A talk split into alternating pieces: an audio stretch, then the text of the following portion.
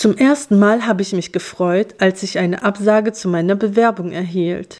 Ich höre Leute gerade sagen, hä? Du suchst doch einen Job? Ja klar, tue ich das. Trotzdem war ich sehr froh, als ich die eine Absage erhalten habe, weil ich diese eine Position eigentlich nicht wollte.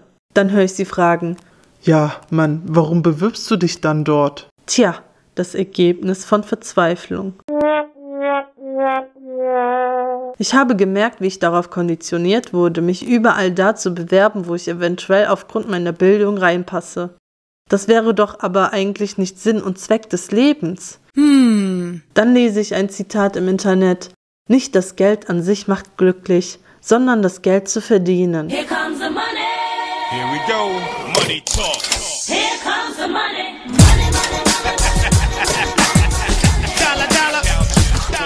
Kommt euch bekannt vor, oder?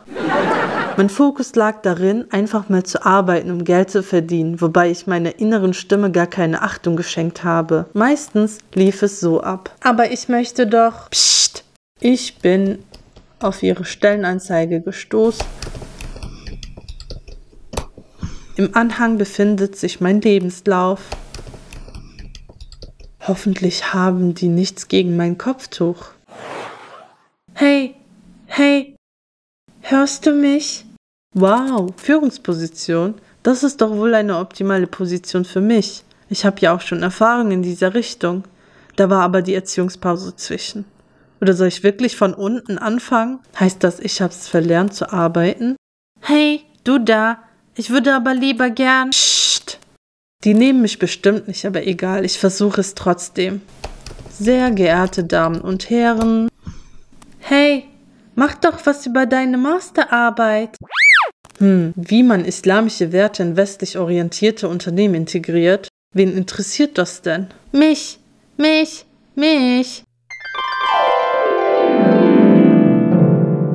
Hm, vielleicht schreibe ich einfach Artikel darüber und schicke sie an Magazine und Zeitungen für Muslime.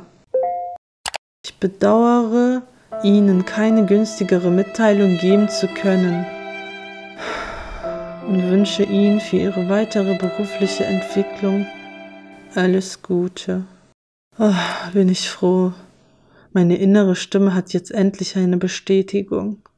Hey nein, ich bin doch deine innere Stimme. Ach, shut up.